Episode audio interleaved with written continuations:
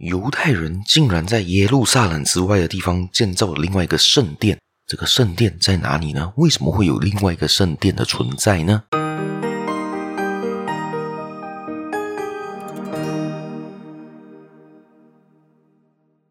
？Hello，大家好，欢迎大家又来到这个犹太小故事这个 Podcast 这个节目了。我是小叶，在这里跟大家说一声早安、晚安、晚安。在这里先跟大家说一个抱歉，因为最近的节目可能我用的是另外一个之前的麦克风，可能的声音收音也没有这么的好一些些啦，请大家多多包涵。今天要说的这个故事呢，也就是犹太小故事呢，也就是犹太人为什么在其他地方会有另外一个圣殿的存在，而这个圣殿竟然不在耶路撒冷哦，它到底在哪里呢？好，我们再说说这个圣殿。除了在耶路撒冷之外呢，还有另外一个圣殿。而这个圣殿为什么的存在？这个圣殿呢，就存在于巴比伦的这一个国家啦，在那边有一个犹太人的圣殿，据说到现在都好像还存在的。大家可以去找一找资料啦哈。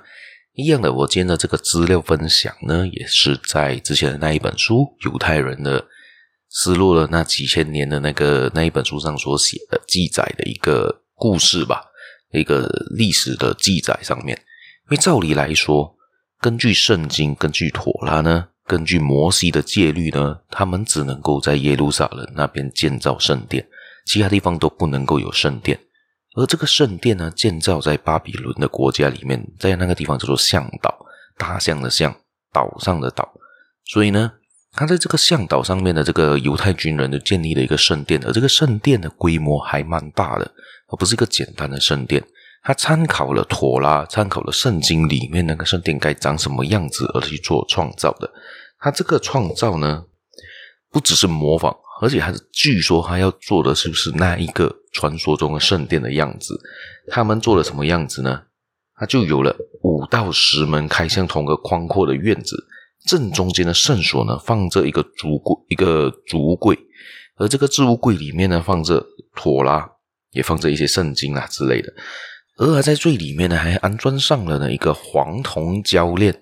顶部呢是一个雪松形，里面是各种的金银器。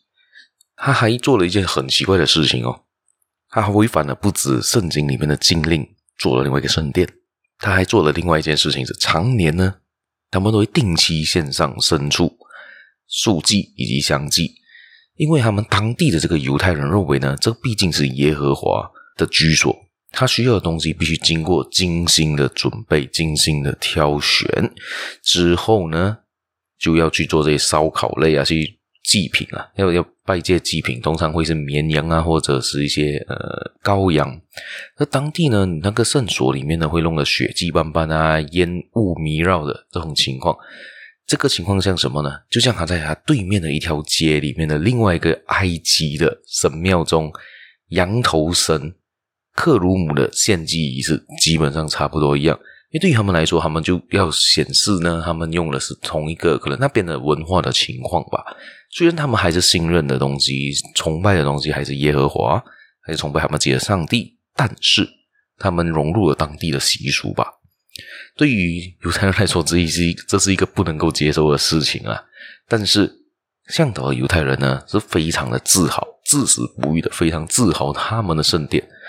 因为呢，对他们来说，这个圣殿是非常非常重要的。甚至他们在过后呢，这个冈比西斯呢，在摧毁了埃及人所有的神庙之后，但是保留下了这个耶和华的这个居所。所以这个情况是蛮特别、蛮奇怪的嘛。对于这个历史学家呢，这一这一个这本书的作者呢，他就认为啊。为什么会有这个圣殿的存在？他讲，应该照理讲有两种情况造成。第一种是这个向导的犹太人呢，属于是前圣经的时代，他们只知道有妥拉的存在，而他知道一些律法啦，知道一些少量的一些史实传说片段，但是呢，他不是很确定摩西在一百二十岁去世的时时候跟以色列讲的传奇故事，他不是非常的清楚，所以呢，他就做了一个这个选择，做了另外一个圣殿。但是另外一个说法呢，他觉得还有另外一种情况是，他们是其实知道摩西在《生命记》中的律令，还有知道那些国王啊、西斯西西西家一个国王的西西家所有的改革措施，以及他伟大的孙子呢约西亚将耶路撒冷圣殿定为举行这个献祭仪式和朝拜的唯一地点。其实他们都知道，其实他们都知道这些律法的存在，但是他们不想继续遵守耶路撒冷人所制定的这些惯例，至少他们不愿意呢，像大多数自认为呢遵守惯例的犹太人那样接受这个极端正统派的这个犹太性。说的更简单一些呢，就是他们到底是不是个犹太人？有些认为犹太人是不是非常的保守的，犹太人非常的呃排外的，也有一些犹太人是属于比 open mind 的，也比较开放的，所以他们就比较不想接受这个极端正统派。这个极端正统派的另外一个名称叫做 ultra orthodox，也就是他们比较极端派、比较保守派的人。而他们认为他们自己的那个犹太人呢，向导犹太人的名字叫做什么？叫做 Yahudim。而他们所执行的，也就是耶和华的崇拜者，叫做 Yavish。所以对他们来说，他们还是遵从耶这个耶和华的这个信仰，遵从他们自己的这个上帝的信仰。但是他们不愿意承认自己是那个极端保守派的这一号犹太人吧？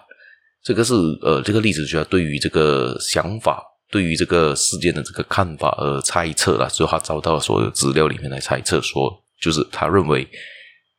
为什么在其他地方会出现另外一个圣殿的原因，可能就是以下的这两个原因啊。但是我这样看的话，可能我觉得第二个原因的几率比较大吧，非常有可能。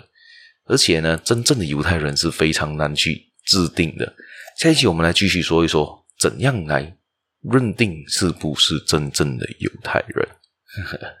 这样在做做犹太人呢，这个也是蛮